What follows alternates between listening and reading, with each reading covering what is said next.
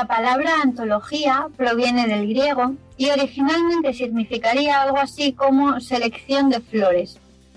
En la actualidad hace referencia a una recopilación de obras que han sido seleccionadas por su calidad o su valor literario. Esto ofrece al lector la posibilidad de acceder a piezas de gran valor individual dentro de un mismo conjunto. Puede ser de un solo autor o autora o de varios, pero los textos que aparecen en una antología deben presentar un elemento en común. Puede que los una el género o la temática, poesía, terror, teatro, ciencia ficción. Puede que sean cuentos ambientados en un país concreto, de una época determinada, sobre un personaje fijado. Las posibilidades son infinitas. Se toma lo mejor de un autor u obra para dar a luz un nuevo libro. Para un autor novel, las antologías son una estupenda forma de comenzar a publicar y darse a conocer, especialmente cuando su relato ha entrado por concurso y ha sido seleccionado entre decenas de participantes. En el programa de hoy queremos dedicar un espacio para hablar de un par de antologías que nos han llamado poderosamente la atención y que estamos seguros que vosotros también vais a disfrutar. Comenzamos una noche más en Leyendo hasta el amanecer.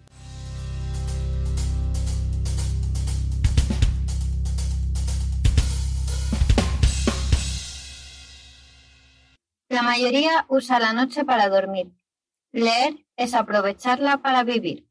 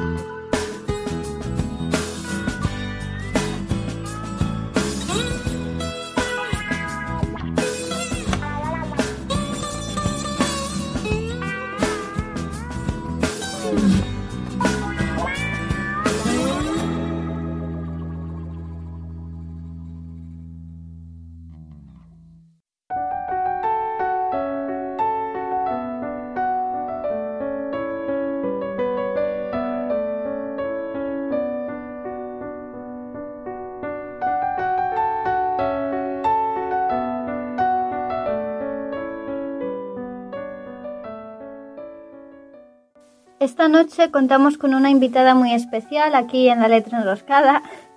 Si sois seguidores del podcast desde hace tiempo, seguro que conocéis de sobra su nombre y bueno, y también su voz. Ella es Covadonga González Polajaquete, es escritora, correctora de textos y además imparte talleres de escritura, tanto de forma presencial como online. Es la creadora del canal de YouTube y la asesoría para escritores noveles, talleres literarios online. Además, era miembro de este programa y podéis escuchar sus intervenciones en las dos primeras temporadas de Leyendo hasta el amanecer. Buenas noches, Coba, y bienvenida de nuevo a Leyendo hasta el amanecer, que nos hace mucha ilusión tenerte aquí otra vez, aunque sea un ratito solo. Hola, buenas noches, Chris, y lo mismo digo, a mí también me hace mucha ilusión estar por aquí de vuelta un ratito en la letra enroscada. bueno, hoy como sabes en el programa estamos hablando de antologías tema en el que estás bastante curtida, por así decirlo, ya que has participado en unas cuantas. Tu último libro, publicado, es la antología El hombre del vestíbulo. Cuéntanos un poco de qué trata, cuál es el tema que une a los relatos que vamos a encontrar en él. Pues mira, este libro, para, para intentar un poco explicar la temática, le pusimos un subtítulo, que es Relatos de lo mágico y lo oculto en el corazón de Asturias. Mm, ¿Por qué se llama así? Bueno, pues evidentemente porque lo que intenta es recopilar una serie de, historias que, tienen que ver con todo el folclore y la crónica negra de Asturias. Y la idea era precisamente darles forma de relato Pues porque hay, yo he observado que hay muchos libros pues que puedes ver sobre pues, tanto crónica negra como sobre mitología, pues el cuélebre, las sianas, etcétera. Pero me parece que se hace mucho más ameno y mucho más cercano leyéndolo en forma de relato y tratando de trabajar un poco la parte humana que puede haber detrás de esas historias. Y bueno, pues a partir de, de este planteamiento surgió la idea de eso de hacer una antología de relatos. Y, y bueno, ya está, ya está por ahí. Y la verdad es que estoy contenta, está gustando. Eh, no es la primera vez que escribes sobre Asturias. Tu anterior novela, Los cazatesoros de Llanes, también está ambientada allí. ¿Por qué has elegido Asturias? ¿Hay algún motivo especial? Bueno, pues aparte de la sidra, eh, mi familia es toda asturiana. Eh, por parte de padre, mm, toda la familia es de Luanco, de, bueno, de la zona de Luanco, y por parte de mi madre, aunque mi madre ya es nacida en Madrid, cuando mi abuelo empezó a investigar sus orígenes, descubrió que era vaqueiro vamos a decir que es como una subcultura que procede de las montañas del, oeste, que en una zona llamada La Braña.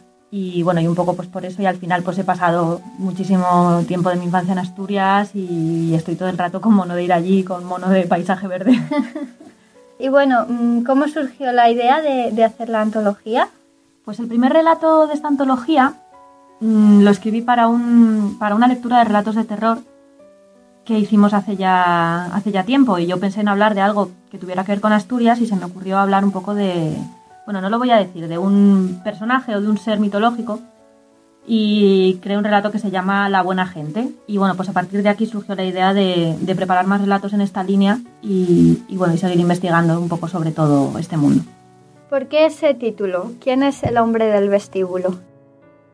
Pues mira, es una pregunta más buena porque además esto es una cosa que que me ha parecido curiosa que cuando se lo cuentas a, estudiantes, a chavales jóvenes, les impresiona mucho. Resumiendo muchísimo, el hombre del vestíbulo es un fantasma que vivía en el mismo lugar donde vivía mi abuelo cuando era pequeño. Bueno, mi abuelo era pintor y también tenía ahí una vena así como bastante cercana al romanticismo. Al romanticismo del movimiento cultural, no al romanticismo del amor moñas, ¿vale? Sí, te hemos entendido. Pues de pequeño vivía en un palacio que tenía su abuelo. Su abuelo tenía 14 hijos y, bueno, y se los llevó a todos a vivir allí. Y había un personaje que siempre estaba mirando por la ventana en la entrada porque este hombre, su abuelo, tenía un despacho de abogados y todo el mundo esperaba para que les atendiera en el vestíbulo. Y lo miraban, estaba allí y cuando volvían a mirar no estaba y empezaron a llamarlo el hombre del vestíbulo y empezaron a plantearse si podía ser realmente algún tipo de aparición y ahí os dejo con la intriga, os tendréis que leer el relato para saber quién era el hombre del vestíbulo y qué fue de él. Además de este misterioso personaje, y sin hacer tampoco demasiados spoilers, ¿qué otros seres o criaturas relacionados con el folclore asturiano vamos a encontrar escondidas entre las páginas de esta antología? Pues a ver, vamos a encontrar un poco de todo. Como te decía, hay una parte de crónica negra y una parte más mitológica. Por ejemplo, dentro de la crónica negra podemos encontrar el tema del vampirismo en Avilés, una cosa curiosa, además un caso del que se ha hablado mucho. Eh, si nos vamos a un entorno un poco más natural, vamos a encontrarnos con las sianas, con el busgosu, que es algo parecido a un fauno o un sátiro, el cuélebre, el cuélebre es mm, algo parecido a un dragón, digamos. Yo creo que se parecería más a un wyvern que a un dragón, digamos. Podemos encontrar también la huestia, que a lo mejor a algunos les suena más el nombre de la Santa Compaña, que es como la llaman en Galicia.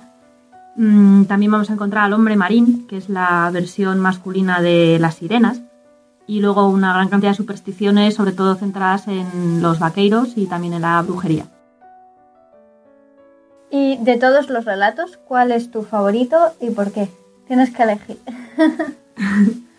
a ver, si tengo que elegir, hombre, pues me voy a quedar con el hombre del vestíbulo, porque le estuve dando muchas vueltas a cómo plantearlo, a cómo desarrollar precisamente a un supuesto personaje que en realidad no sabes si existe, si es un fantasma, si, si es una, una alucinación de la gente que estaba allí.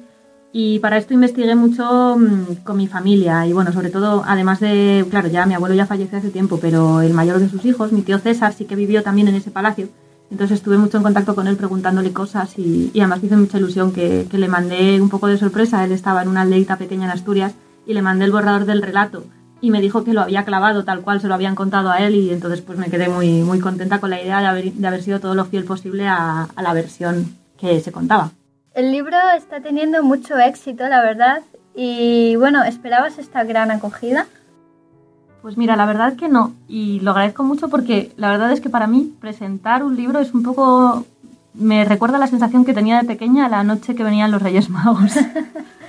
me hace muchísima ilusión. La verdad es que la presentación, la primera la hicimos en la librería Cervantes, en Oviedo, y vino mucha gente y, además tuvieron que sacar más libros y estas cosas así. Sucedió lo mismo en la presentación en Madrid y luego además pues hace poco hemos presentado también en Boal, en un colegio y también en la Casa Cultural de Boal, que ha sido una acogida súper cálida, muy agradable y, donde además es que en esa región transcurre uno de los relatos, el último de los relatos de la antología. Y la verdad es que por ahora está funcionando muy bien y, y ya lo próximo que tenemos es la firma en la Feria del Libro de Madrid, que también estoy con muchas ganas de esperando. ¿Qué día firmas allí? el jueves 9 de junio a las 7, caseta 60. Perfecto. Como he mencionado anteriormente, en otras ocasiones has participado en otras antologías junto a otros autores y autoras. Cuéntanos en qué otras antologías podemos encontrar relatos tuyos y bueno, háblanos así un poquito en general sobre, sobre ellas. A ver, pues te cuento un poquito. La verdad es que lo de las antologías a mí me parece una muy buena idea para empezar a moverse en el mundo literario. Entonces, muchas funcionan en formato concurso. Eh, antologías que te puedo mencionar, pues a ver, eh, el homenaje a John William Polidori, el primer homenaje que se hizo a través de Saco de Huesos, se incluye uno de los relatos que además aparece también en la antología del hombre del vestíbulo y que es este que os decía que tiene que ver con un caso de vampirismo en Áviles. Em, hace poco he participado también en una antología que se llama Fantasías Populares, que han convocado a través de los cuentos de Bao, que es también relacionada con, fantasías y leyendas de todo tipo, pero intentando hacerlas actuales y trayéndolas un poquito al presente. Además, está, por cierto, está en Lectu y es de descarga gratuita. Bueno, con pago social, esto que sabéis que se comparte en Facebook o en Twitter y con eso ya recibes la descarga y la verdad es que yo creo que vale la pena leerlo porque hay mucha variedad y está bastante bien. Y luego la última en la que he participado, que además la estuvimos, estuvimos firmando hace unos días también en la Feria del Libro, se llama Chicara, el poder de la naturaleza. En esta antología entré por concurso y la idea de la misma era hacer, a ver, resumiendo mucho, es una antología mmm, de Green Punk. ¿Qué sería el Green Punk? pues sería una visión entre fantasía y ciencia ficción ecologista, planteada un poco como a futuro. Y el máximo exponente de este pensamiento sería el director de cine Hayao Miyazaki, que supongo que habréis visto alguna película suya, La princesa Mononoke, El viaje de Chihiro, o de pequeños Heidi, que era un poco en otra línea.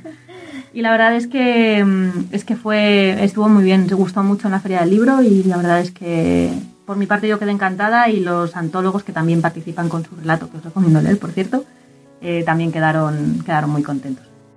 Como escritora y como asesora también, ¿qué consejos darías a una persona que quiere elaborar una antología o que pretende participar en una, en una colectiva? A ver, voy a ir por partes. En primer lugar, si uno quiere hacer una antología propia, yo lo que recomiendo es que se intente seguir un cierto hilo conductor, que todos versen de alguna manera sobre una temática, pero que sea una temática lo bastante amplia como para que se puedan escribir varios relatos y luego intentar ahí pues abordar diferentes temas y diferentes historias y que no sean todas demasiado parecidas, aunque todas traten un poco del mismo concepto. En cuanto a una colectiva, pues mira, te podría contar historias para no dormir, pero en general creo que lo ideal es confiar en alguien que ya haya, que ya haya tenido contacto en el mundo editorial y que esté coordinando la antología una o dos personas. Y en general, por mi experiencia por lo menos, las antologías colaborativas son más complicadas y, es muy difícil ponerse de acuerdo y al final se ralentiza mucho el proceso. Yo creo que, en, el caso de las antologías colectivas casi diría que lo mejor es intentar entrar por concurso. Quienes te conocemos sabemos que no paras quieta y que estás en mil proyectos. Toca hablar un poquito de ellos. Mm, además de la promoción de tu último libro, ¿en qué más andas metida ahora? Pues mira, buena pregunta. A ver, te cuento. Por una parte me gustaría mm, este verano convocar un concurso de antología para hacer una antología y coordinarla yo, que bueno, esto ya lo iré anunciando en, el canal de YouTube. Dentro de un mes o así empezaré a, moverlo. Eso por un lado. Por otra parte, mm, sigo con asesoría de escritores. La verdad es que estoy muy contenta porque cada vez tengo más alumnos y voy a ver si en verano vamos a aprovechar para lanzar también cursos de escritura a través del Centro Asturiano de Madrid eh, de novela, de escritura creativa. A ver si en otoño también podemos hacer un curso para gente un poco mayor para escribir sus memorias. Y además de esto estoy yo una temporada preparando una antología que a ver cómo lo explico. Mm, tiene un cierto carácter feminista y un cierto carácter de fantasía. Eso, pues, bueno, lo dejo un poco ahí. y luego sigo con la, con la trilogía del gen. Estoy terminando de corregirla y a ver si ya puedo ir dando salida a la segunda parte. Así que bueno, me parece que me estoy estresando solo decirlo. Voy a intentar organizarme bien los próximos meses. Bueno, y por último, la pregunta obligatoria que ya conoces para todos los que pasáis por leyendo hasta el amanecer. ¿Qué libro te ha tenido a ti toda la noche enganchada hasta el amanecer?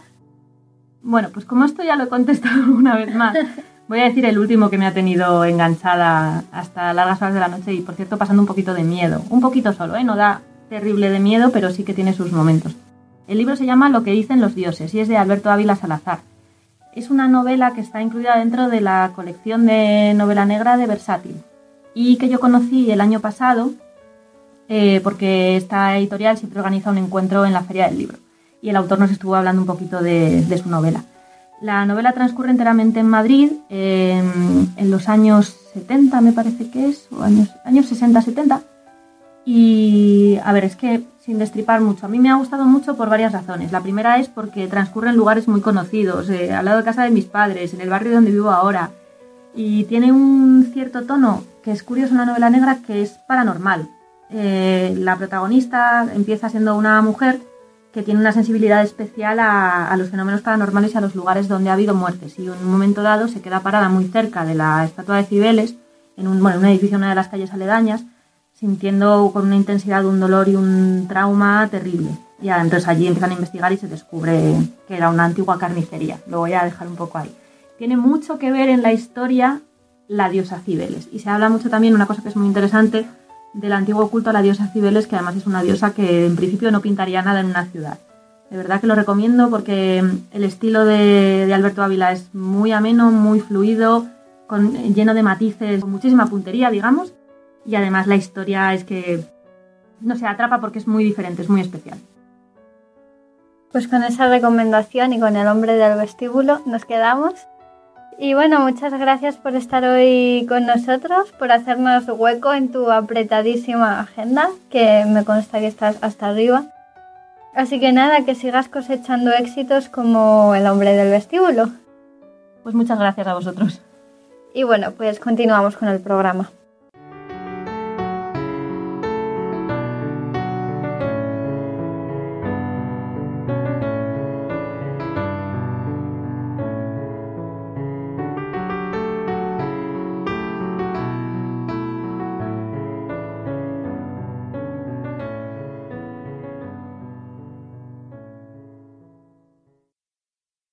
Hoy, queridos oyentes, es un día ciago para la ortografía. Cuando hemos llegado a letra enroscada, nos ha sorprendido no escuchar los habituales gritos desde las mazmorras, como ya nos tiene bien acostumbrados el castigador. Extrañados, hemos bajado su guarida y nos hemos encontrado con el látigo sobre un imponente charco de sangre. Desesperados hemos llamado al capitán Tilde, pero nadie ha aparecido. Las celdas están abiertas de par en par. No hay ni un solo orcógrafo en ellas y ni rastro de nuestro justiciero ni del peludo amigo.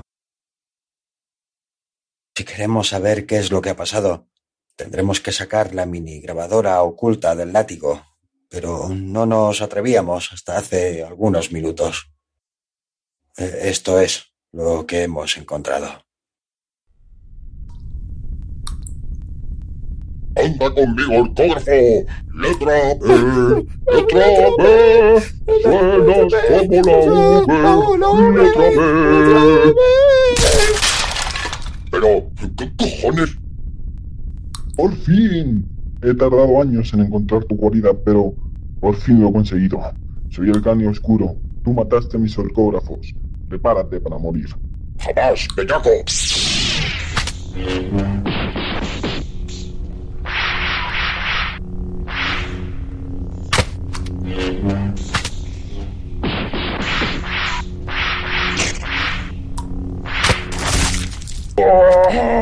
¡Mi mano! ¡Me has cortado con el látigo único mi mano al escribir! Ya no podrás corregir más graffiti ni carteles, castigador. Ahora eres mío. Aún no se ha acabado conmigo. Me queda la otra cafre.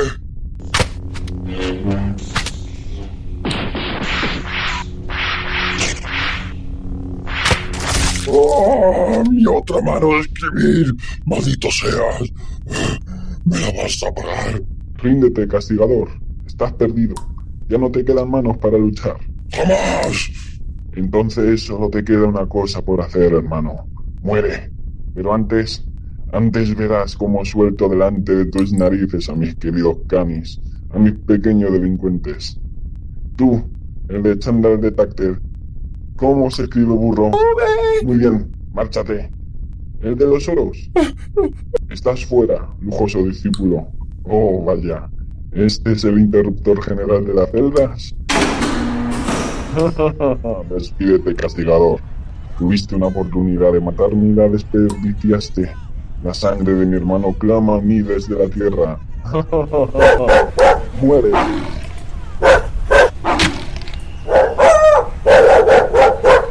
¡Eso es! ¡Muerte fuerte, Capitán Tilde! ¡Ah! ¡Ah, maldita sea! No sé de dónde has sacado este perro, pero me lo, me lo pagarás caro. ¡Vamos, capitán! ¡No hay cuartel! ¡No hay piedad para los enemigos! Eh, eh, eh, esto es lo que hemos podido recuperar. No sabemos si el castigador está... ¡Castigador! ¿Qué esperabais? ¿Que ese malnacido hubiera podido conmigo? Pues... A juzgar por la grabación... ¡Calla! Su soberbia no lo hizo investigar el lugar, por lo que no pudo descubrir a mi fiel amigo. Pe- Pero, ¿y lo de aquella viajera del futuro? ¿No, no deberías haber muerto? ¿No te resulta curioso que haya aparecido justo ahora el capitán Tilde? Y además que sea un perro que hable. Ca- Casti, tío, lo de que hable siempre nos lo has dicho, pero vamos, que nunca lo hemos oído. Sí, hablar, ya lo sé. ¡Joder, un perro que habla! Ay, en fin, resumiendo mucho, la resistencia no iba a dejar que el cani oscuro terminase con el castigador en su tercer encuentro, así que me enviaron a mí desde un futuro mucho más lejano que el de aquella viajera, tanto que mi raza hemos conseguido aprender a hablar. Es más, ahora mismo podría ponerme en pie y comer con cuchillo y tenedor, pero en el futuro todos estuvimos de acuerdo en que sería mejor no hacerlo. Vuestros cerebros anticuados colapsarían y quedaríais catatónicos para siempre. Demasiado que estoy hablando contigo en este momento. No os podéis ni imaginar lo vergonzoso que es el ver que los de mi especie en este tiempo aún se huelen el culo a modo de saludo. En fin, ¿qué se le va a hacer? El castigador, ¿has soltado el gas alucinógeno que tienes preparado para las contingencias? No, ni lo más mínimo. Vaya. Eh, oye, y bueno, y a todo esto, ¿y el cani oscuro está...? No. Ese desgraciado se nos ha escapado. Encontrado una fiesta de canis que se celebraba debajo de un puente y se ha mezclado entre ellos. El capitán no ha podido seguir la pista entre tanto cafre y ha conseguido huir. Bueno, al menos eh, hemos conseguido atarnos a todos en el puente. Te dejamos tranquilo. Nos espera una larga noche para poder transportarlos a todos hasta las mazmorras. Alucino contigo, castigador. ¿Y lo de tus manos? Acabo de oír cómo te las cortaban. Ah, eso. No te preocupes. El capitán Tilde venía preparado con unas prótesis muy molonas que vienen desde el futuro. Biomecánica pura, perfectamente adaptadas a mi cuerpo. La resistencia había pensado en todo. Por cierto, nuestro can amigo también tiene el título de cirugía de campo del futuro. Él mismo me las ha puesto mientras corríamos detrás del caño oscuro. ¿Te lo puedes creer? Es todo un cajón de sorpresas. Vale, para mundo que yo me bajo ahora mismo. O os dejo con vuestro transporte de canis. Creo que voy a echar una siestecita. Demasiada información en tan poco tiempo. Buenas noches, chicos. Buenas noches, Dani. Buenas noches, Dani. En fin. Vamos, compañero. Aún nos queda mucho por hacer. Eso sí, te prometo que no habrá una quinta vez en la que nos encontremos con el Cani Oscuro. A la próxima que nos encontremos con ese malhechor, no tendrá escapatoria. Acabaremos de una vez por todas con él y todo su maldito imperio. Que no te quepa duda, castigador. El fin de la orcografía se acerca.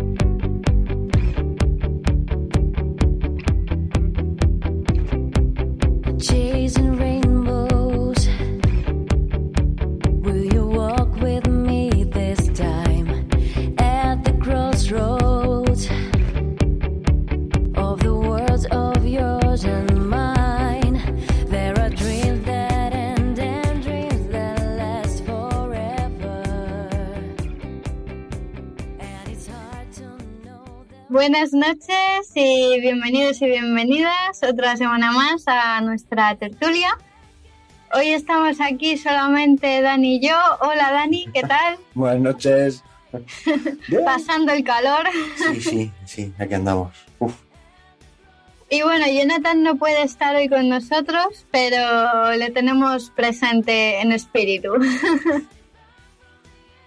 Yo, bueno, como sabéis, estamos hablando hoy de antologías y quiero comenzar eh, pues reseñando El hombre del vestíbulo, que como hemos comentado en la entrevista es la última publicación de la escritora Covadonga González Pola, que bueno, que además es antigua compañera de, de este programa. Hola Cova, un saludo desde aquí. Buenas noches, Coba. Los relatos de esta antología tienen como punto en común Asturias, su mitología, eh, sus supersticiones, sus tradiciones. Es un libro que está un poco a medio camino entre el folclore y el terror.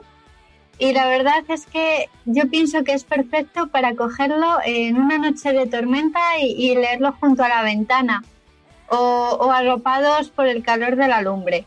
Es una antología perfecta para el otoño o el invierno, oscura, misteriosa y muy, muy mágica. Covadonga, la autora, lo que hace en este libro es tomar diferentes leyendas, tradiciones asturianas o diferentes criaturas de esta mitología y escribir un relato en torno a cada una de ellas. Por ejemplo, pues hay un relato que, que habla mm, de las famosas sanas, eh, también, como no, aparece la Santa Compaña, que en Asturias tiene otro nombre, ya lo Sí. descubriréis. El Busgosu. mm, tenemos también relatos en torno a lugares como el Palacio de Evia, que es donde se manifiesta este hombre del vestíbulo, o la calle del Rosal, que es una calle situada en el centro de Oviedo y sobre la que se cuenta una leyenda muy bonita y muy triste que habla de dos enamorados. Y bueno, que Koba ha sabido reinterpretar con su particular estilo, escribiendo una historia pues realmente conmovedora sobre ellos. Mm, Voy a leer cómo empieza este relato porque a mí de verdad me pareció precioso. Eran tiempos de guerra y en tiempos de guerra siempre era importante tener flores. Las flores alegran el alma y dan un poco de color a la vida de los demás. Uno de los relatos que más me llamó la atención se titula Alma mía y gira en torno a algo que yo desconocía por completo, que son las doce palabras de la fe. Resumiéndolo mucho, eh, cuando alguien muere dice la leyenda que su alma tiene que cruzar un puente para poder llegar al más allá. En este puente aparece el diablo y si quieres que no se lleve tu alma, debes recitar estas doce palabras.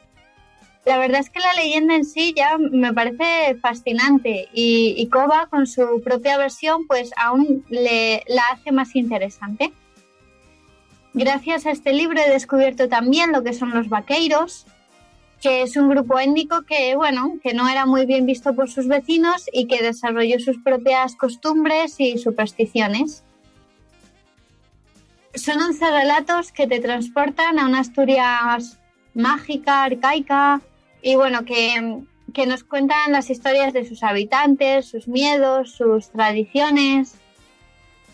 Covadonga conoce muy bien Asturias, sus raíces están allí, así que no se me ocurre mejor guía que ella para descubrir los secretos pues, que, que se esconden en todo el territorio astur. Eh, el relato que más me gustó cuando leí la antología se llama Verde Esmeralda y para mí es el más mágico de todos. Hay varias razones por las que este relato se titula así. Si queréis descubrirlas tendréis que leer el libro, aunque bueno, hay una muy evidente que creo que si tuviéramos que asignar un color a Asturias, pues nadie dudaría que ese es el color verde. Y ya para finalizar, eh, otro de los motivos por los que me gusta mucho esta antología es porque no se ha ido a buscar leyendas o a indagar en la mitología de otras culturas, sino que Cova ha sabido ver que en la península ibérica tenemos una mitología pues lo suficientemente rica como para no necesitar buscar fuera. Y, ha puesto sobre la mesa el valor de nuestras propias tradiciones, que yo pienso que a menudo suelen ser despreciadas o pasadas por alto. Así que bueno, repito el título que es El hombre del vestíbulo, el subtítulo Relato de lo mágico y lo oculto en el corazón de Asturias y la autora Covadonga González Pola. Si queréis, podéis pedir el libro escribiendo al mail de la editorial que es info arroba editoriallaria.com. ¿Y de cuál te podrías, cuál podrías decir que tiene, para dónde tira más la antología? ¿Para el terror o para el folclore? ¿Son más cuentos o, por así decirlo, para conocer este folclore o tira más... Es que es una buena pregunta. Hombre, yo diría que tira más para el folclore, Sí. pero, pero es que todos los relatos tienen ahí su puntito oscuro. Ajá. Entonces, bueno, sí, yo diría que a lo mejor tira más para lo que son los, los mitos y el folclore astur. Sí. Y aún así es que folclore astur de por sí ya cojona, ¿no? Claro, claro, o sea, es que eh, estamos hablando de la Santa Compañía, ¿sabes? Sí, que, sí, sí. sí, que, oye, un relato muy happy sobre eso, pues no vas a hacer. No, no, claro, claro. Yo a mí no me gustaría encontrármela, fíjate. No, no. No, la verdad es que no. Pues mira, yo os voy a hablar de una antología que puede que os resulte un poco extraño cuando os diga de qué va, pues haya podido leérmela, ¿no? Eh, y es una antología de relatos de terror. No me digas, Dani. sí, sí, extraño, ¿eh? Sí. Pues, ¿Te parece que nos habíamos puesto de acuerdo, Chris y yo, en elegir una antología de terror? Pero no, ¿eh? Que conste que no. Bueno, en la mía hay mucha magia, es muy mágica también. ¿Ves? Yo me tiraba por un terror algo más cercano, por así decirlo. Eh, bueno, pues fuera de bromas, aunque pueda parecer que estas antologías abunden, ¿no? Hay que decir que es difícil encontrar algo bueno. Y si ya encima digo novedoso, pues ya mejor ni hablamos. Pero sí, uno descubre joyas de vez en cuando, eh, como esta, pues que a más de uno os hará sentir terror. Y a los que estemos así más acostumbrados a leer este género, os aseguro que muchos de estos relatos os pondrán los pelos como escarpias como mínimo, vamos. Su título es Paura, Antología de Terror Contemporáneo, volumen 1. Y entre sus páginas, pues nos podemos encontrar 13 relatos, buen número, por cierto, de los cuales dos de ellos, sus autores, sí son eh, norteamericanos premiados, supongo que, que están ahí también como reclamo, y el resto son españoles. ¿Y qué tipo de terror podemos encontrarnos? Pues os voy a leer un pequeño fragmento del prólogo eh, que nos los va a explicar muy bien.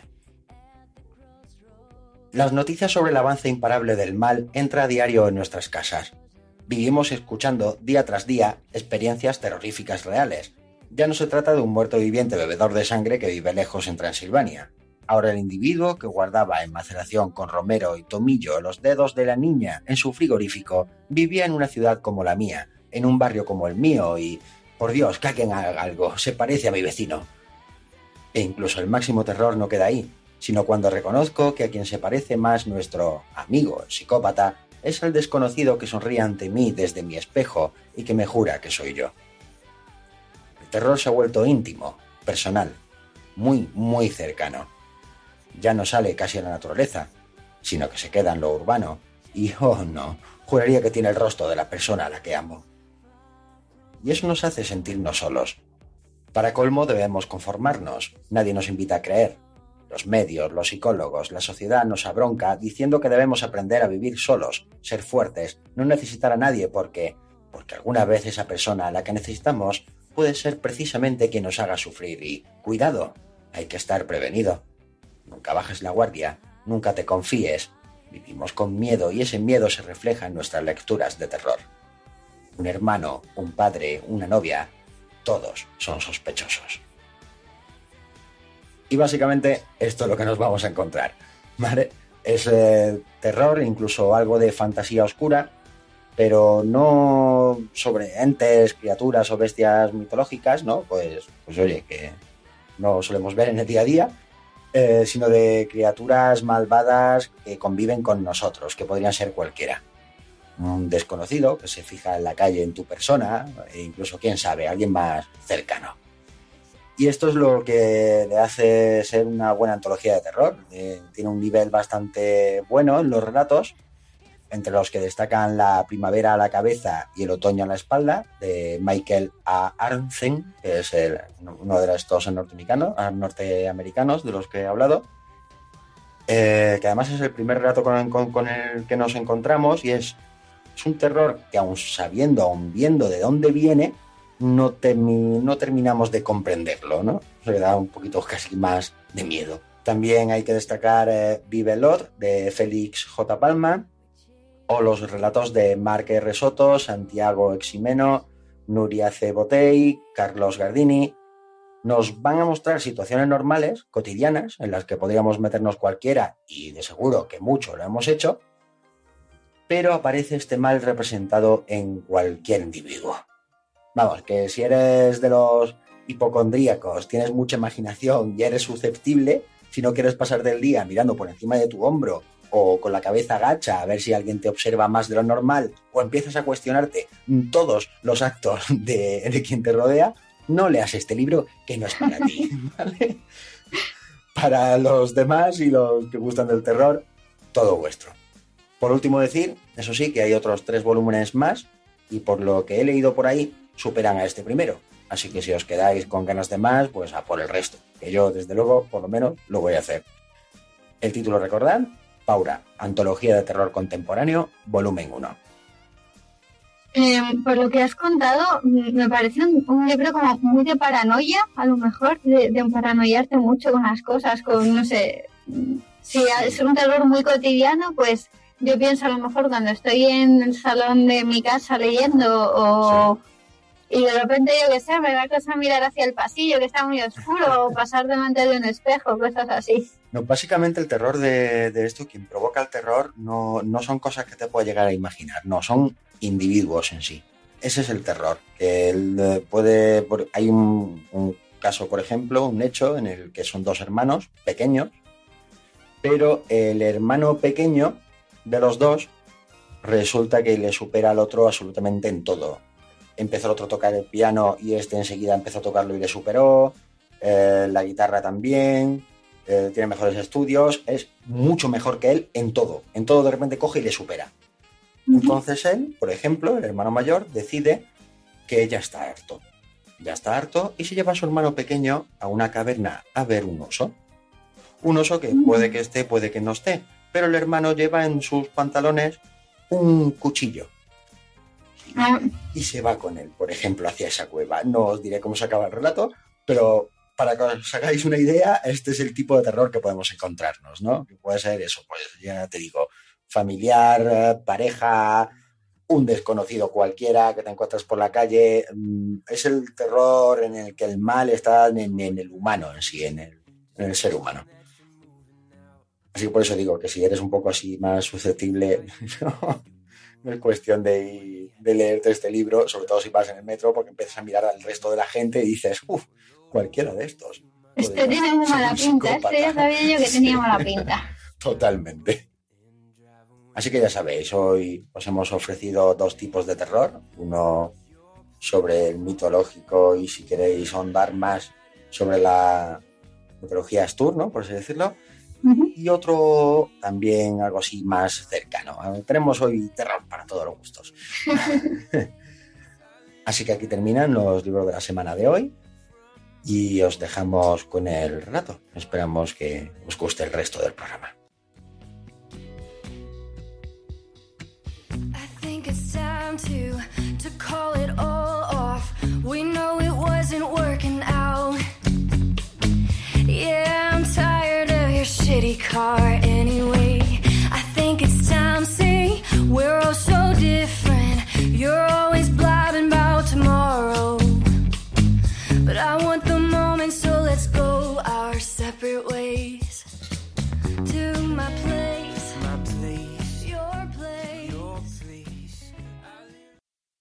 El relato de esta noche se titula La buena gente y es de Covadonga González Pola. Es uno de los relatos que podéis encontrar en su antología El hombre del vestíbulo. Además, tenemos la suerte de que será ella misma quien nos lo narre. Esperamos que lo disfrutéis.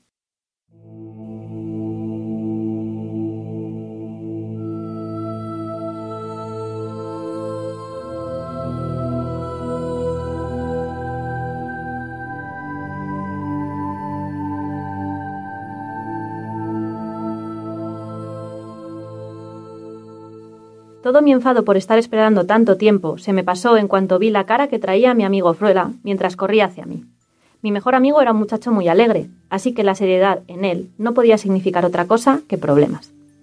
Dio los últimos pasos para llegar hasta mí casi arrastrando los pies, y me preocupé. ¿Qué ha pasado? Le pregunté con cierta cautela. Hemos tenido una buena en mi casa. Me explicó.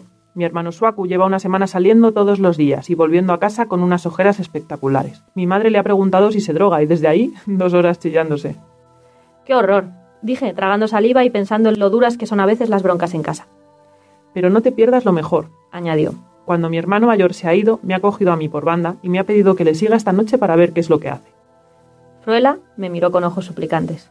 ¿Qué quieres, que te acompañe? Le pregunté. Él calló, pero siguió mirándome. Resoplé. Venga, va, accedí. Total, no tenemos nada mejor que hacer. Fruela y yo dimos un paseo por entre todas las casas de nuestro pueblo, Fíos. Ni rastro de Suaku.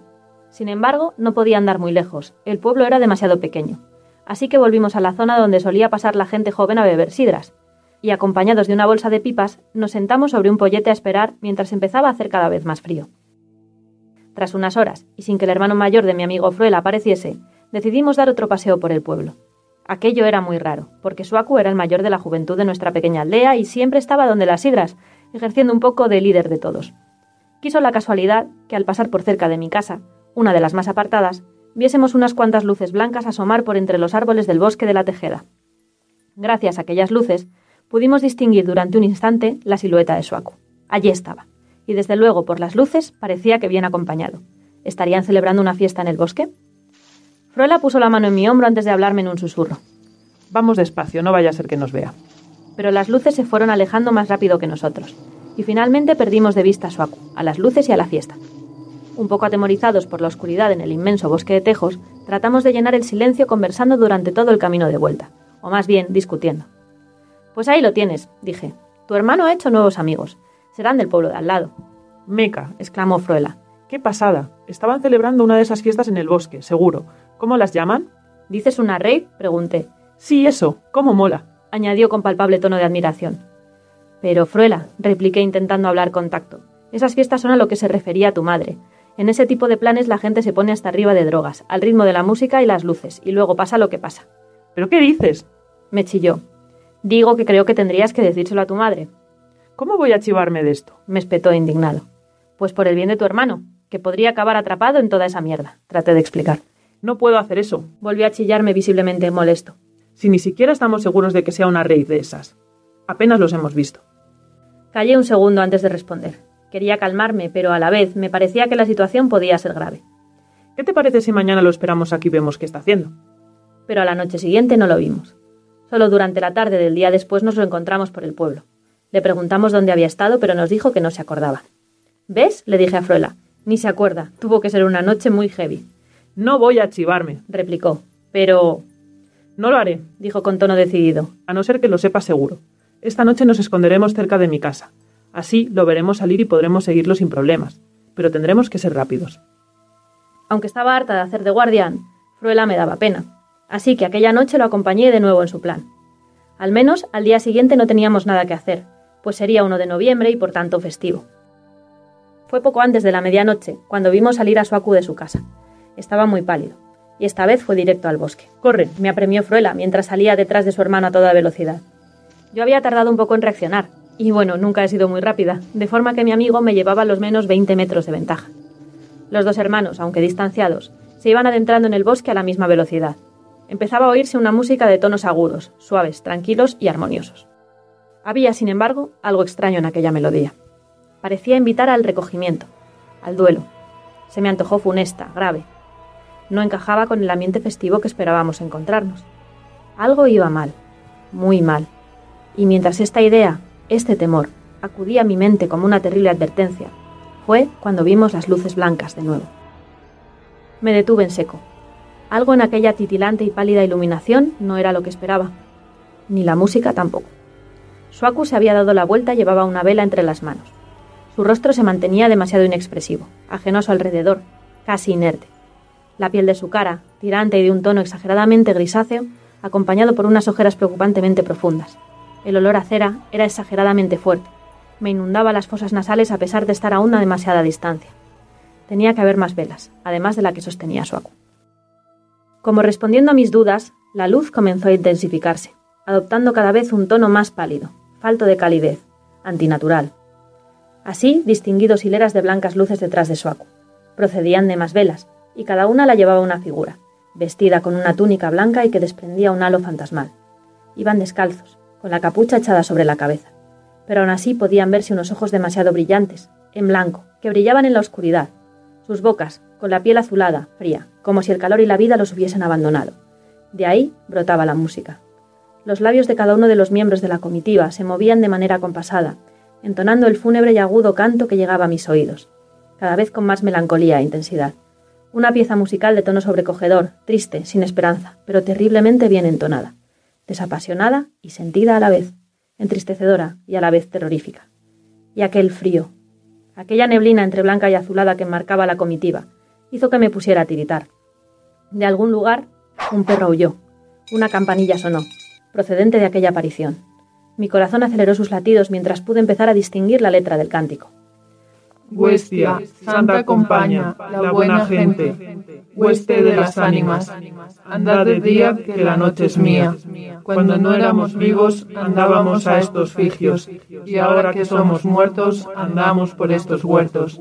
Andad, andad, hasta el tueru de la figar. Huestia, Santa Compaña, la buena gente, hueste de las ánimas, andad de día que la noche es mía. Totalmente paralizada recordé los cuentos de mi abuela. La huestia, procesión de ánimas en pena que vagan por las parroquias y sus bosques, liderados por un vivo al que han hecho presa de su funesto embrujo. Si algún día los ves, si ellos te ven, te ofrecerán una vela para que te unas a ellos, y si la coges, te condenarás.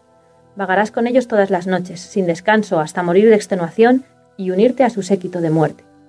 Mientras recordaba estas palabras, vi cómo Fruela había llegado hasta su hermano. Suaku, pálido y carente de conciencia, le ofrecía una vela a su hermano pequeño.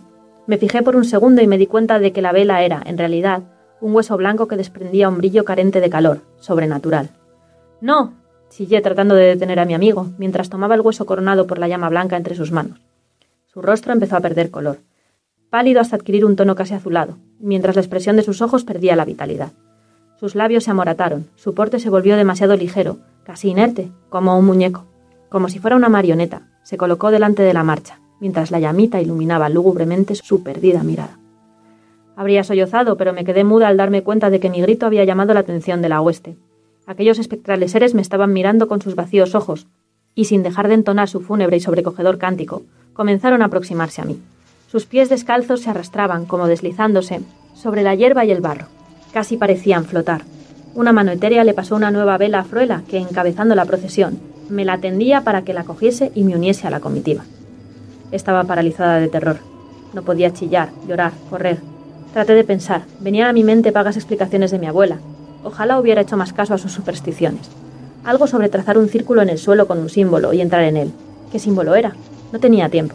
Ir hasta una encrucijada. Tampoco estaba tiempo.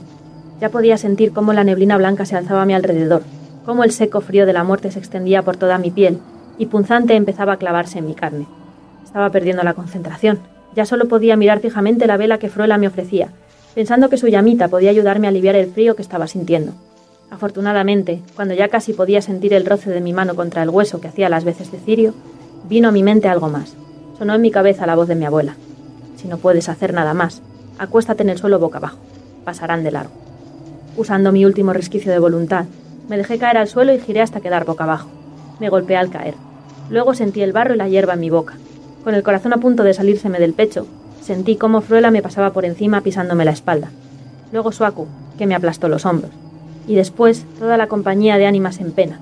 Me inundaron de un frío helador, mientras sentía cómo sus pies descalzos rozaban mi espalda, mis piernas, mis hombros, mi cabeza.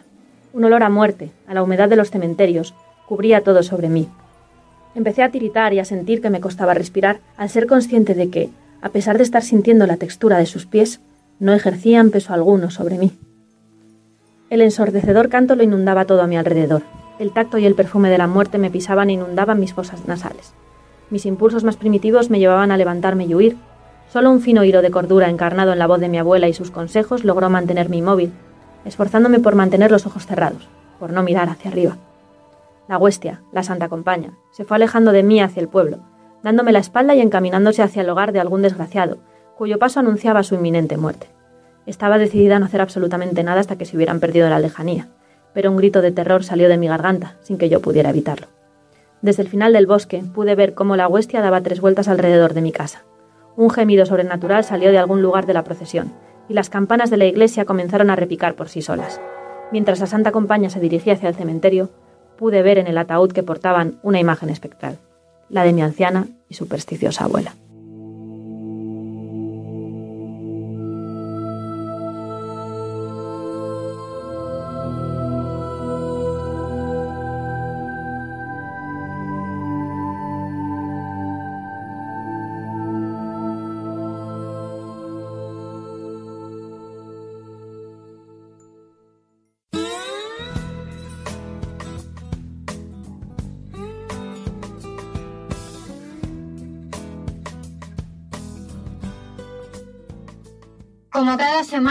El amanecer nos indica que es hora de despedirse.